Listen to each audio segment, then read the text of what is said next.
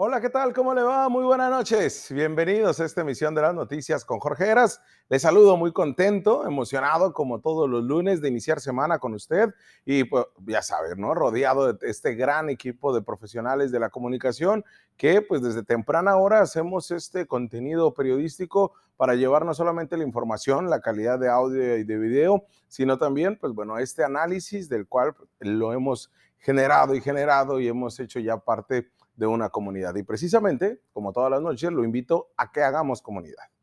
Mire, el día de hoy, un hecho histórico, ¿eh? Un hecho histórico en el tema del uso lúdico de la marihuana. Y es que hay que decirlo porque se surgen muchas versiones. ¿Qué fue lo que sí se aprobó y qué es lo que no se aprobó? ¿Qué fue lo que sí se dijo? ¿Cuál es el trabajo? No es que se lo hayan sacado de la chistera, ni, ni tampoco ha sido un trabajo al vapor. Y es que la Suprema Corte de Justicia de la Nación aprobó hoy, lunes, un fallo histórico que anuló la prohibición del consumo lúdico de marihuana en el país. Ojo, ¿eh? Acá no estamos hablando del tema de penalización, de eh, modificaciones al Código Penal, no eliminó la prohibición del consumo lúdico, modificando sobre todo leyes en materia de salud. Pero el cannabis recreativo todavía tiene limitaciones. La decisión del máximo tribunal llegó después de un largo camino que acabó con un siglo de prohibición de la marihuana en nuestro país, aunque todavía falta que se determinen las modificaciones mismas que se tendrán que hacer y que se publiquen en el periódico oficial. Pero ¿cómo inició todo? Pues con amparos en varias entidades del país de personas que querían que se regulara el autoconsumo, la producción, el cultivo de la marihuana en México. Tras varios amparos de consumidores de marihuana, la Suprema Corte de Justicia el día de hoy consideró inconstitucional la prohibición por violar el libre desarrollo de la personalidad y ordenó en 2019 al Congreso regular este asunto. Ahí está la información que de manera oficial da a conocer la Suprema Corte de Justicia de la Nación para que usted tenga este entendido. ¿Qué fue lo que sí se aprobó? ¿Qué es lo que no? Pero en este trabajo que se inició desde el 2019, se vino un jaloneo en la Cámara Baja y Alta del Congreso de la Unión.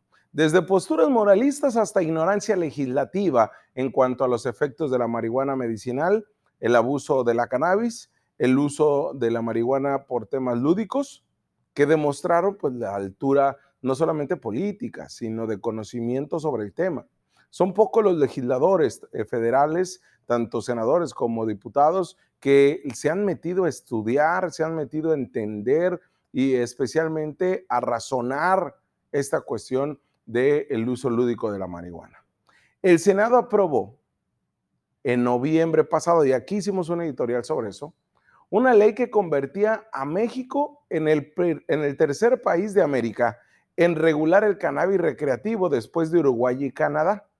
Pero cuando lo pasan a la Cámara de Diputados, se modificó algunos aspectos y el texto regresó al Senado y desde ahí no ha generado consensos. Está encallado en un tema parlamentario, porque el trabajo legislativo no se han puesto de acuerdo y han preferido patear el bote y aplazar y aplazar y aplazar una verdadera regulación, a pesar de que ya tienen todo un trabajo eh, en dictamen, pero no se ponen de acuerdo.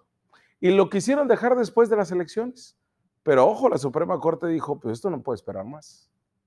En esas modificaciones permitía aportar hasta un máximo de 28 gramos de cannabis y preveía un sistema de licencias para cultivar hasta 8 plantas en casa, fundar asociaciones de fumadores, así como producir y vender marihuana y cáñamo industrial. Sin embargo, asociaciones de consumidores criticaron que ese texto seguía criminalizando el consumo al establecer multas a quienes portaran entre 28 y 200 gramos y penas de cárcel a quienes superaran los 200 gramos. Ahí está atorado en el Congreso. El pasado 30 de abril, le digo, venció el tercer y último plazo que había puesto la Suprema Corte para que los legisladores regularan la marihuana recreativa, por lo que el alto tribunal aprobó este lunes pues una declaración de inconstitucionalidad al no legislar nuestros diputados. Estaban más preocupados en su reelección, ¿no? Pero bueno, la declaración de inconstitucionalidad fue apoyada por ocho de los once ministros de la Suprema Corte de Justicia de la Nación, ¿eh? en lo general, y por nueve en las especificaciones, con lo que se alcanzó en ambos casos la mayoría calificada suficiente para anular los cinco artículos de la Ley General de Salud que impiden el consumo lúdico de la marihuana. Ojo, no se hizo ninguna modificación en el tema del Código Penal.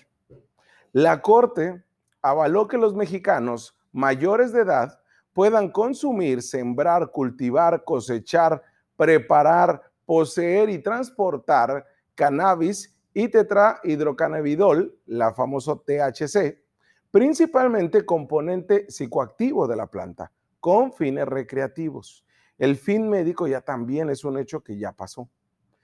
Mientras el Congreso de la Unión siga sin regular este asunto, la Secretaría de Salud deberá emitir autorizaciones para el cannabis recreativo, que, este, que hasta ahora solo podía consumirse mediante amparos judiciales. Y hay precisamente amparos que ya eh, fueron ganados, ya tienen la suspensión por parte de eh, Rojo eh, Loto, una asociación tijuanense, donde ellos ya este, lograron que la propia COFEPRIS o COEPRIS acá en el estado les otorgue el producto que deben de importar para uso médico, pero no lo han podido hacer por un tema meramente administrativo. Pero bueno, con el levantamiento de la prohibición por parte de la Suprema Corte de Justicia del día de hoy, los mexicanos podrán solicitar permisos para consumir y portar marihuana a la COFEPRIS, que le digo, este organismo de la Secretaría de Salud. Pero veremos si no le sucede igual que lo que pasa en Baja California, ¿no? Que por un tema de uso médico lo le han hecho vueltas y vueltas y vueltas por un tema administrativo, ojo. ¿eh? Pero bueno, ojo, que la magistrada Norma Lucía Piña, ponente del proyecto, aclaró que no se autorice en ningún caso importar, comerciar o suministrar marihuana, con lo que no se creará por ahora un mercado de cannabis recreativo en México.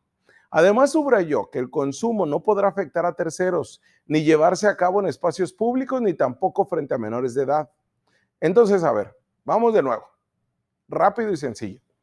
¿Qué es lo que sí se puede hacer con esta declaración con la que se remueve el obstáculo jurídico para que la Secretaría de Salud autorice las actividades relacionadas con el autoconsumo de cannabis y del THC con fines recreativos, respetando el libre desarrollo de personalidad? Bueno, la Corte avaló que los mexicanos mayores de edad, le digo, se puedan consumir, sembrar, cultivar, cosechar, preparar, poseer y transportar cannabis y THC. ¿Qué es lo que no se aprobó? La Corte estipuló limitaciones al cannabis recreativo, pues prohibió el consumo frente a menores de edad, así como en lugares donde pudiera afectar a terceros que no hayan obtenido la autorización. Es decir, frente a usted, que usted pueda determinar que no, no quiere que le estén fumando, y ahí entra directamente.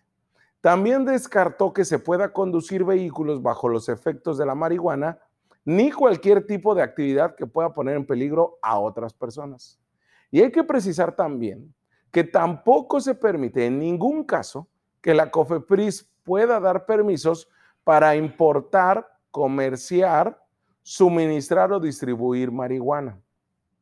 Hay que recordar que la semana pasada el gobierno de Baja California anunció una propia iniciativa de ley para el uso medicinal y personal de la cannabis en esta entidad, que va a permitir su producción, comercialización y consumo. Lo importante acá, en el tema de Baja California, y que sin duda alguna pasará porque tiene mayoría morena, es que es un tema recaudatorio y lo que dejaría en recursos para el Estado, porque se establecen impuestos para la venta, para el consumo y para la producción con fines lícitos, además que se destinará un porcentaje a un programa estatal de reducción de daños y consumos responsables de la cannabis. Esta nueva ley que propone el bonillismo, aunque no existe ningún antecedente legal, considera el consumo lícito para la población mayores de 18 y para extranjeros con documentos de residencia legal expedido por la Secretaría de Relaciones Exteriores. Además, la ley de Bonilla busca crear la Comisión Estatal de Vigilancia del Consumo Ilícito de la Cannabis, ya que al igual que lo que se busca regular a nivel nacional con las modificaciones, es em, no, no lo regularía o vigilaría la COFEPRIS, ni acá la COEPRIS, se crearía una unidad especial. El gobierno fijó límites para la venta, en el caso de Baja California, a mil metros de templos, de escuelas, de hospitales y de lugares de concentración masiva. También se prohíbe la publicidad de la venta y solo se hará una referencia menor en la entrada de los establecimientos de venta. La iniciativa advierte que se prohíbe el consumo de la cannabis, al igual que lo que el día de hoy se aprobó a nivel de la Suprema Corte, en sitios públicos, lugares libres de humo, vehículos en movimiento y en transporte público, así como frente a menores de edad. Unos datos que quizá a usted le servirán de contexto sobre este tema como antecedentes en Baja California es que de acuerdo a la investigadora del Instituto de Investigaciones Culturales de la UABC, Marcela González, en mayo de 2015 se estableció, curiosamente, en Baja California un impuesto relacionado con el procesamiento y consumo del opio. ¿eh?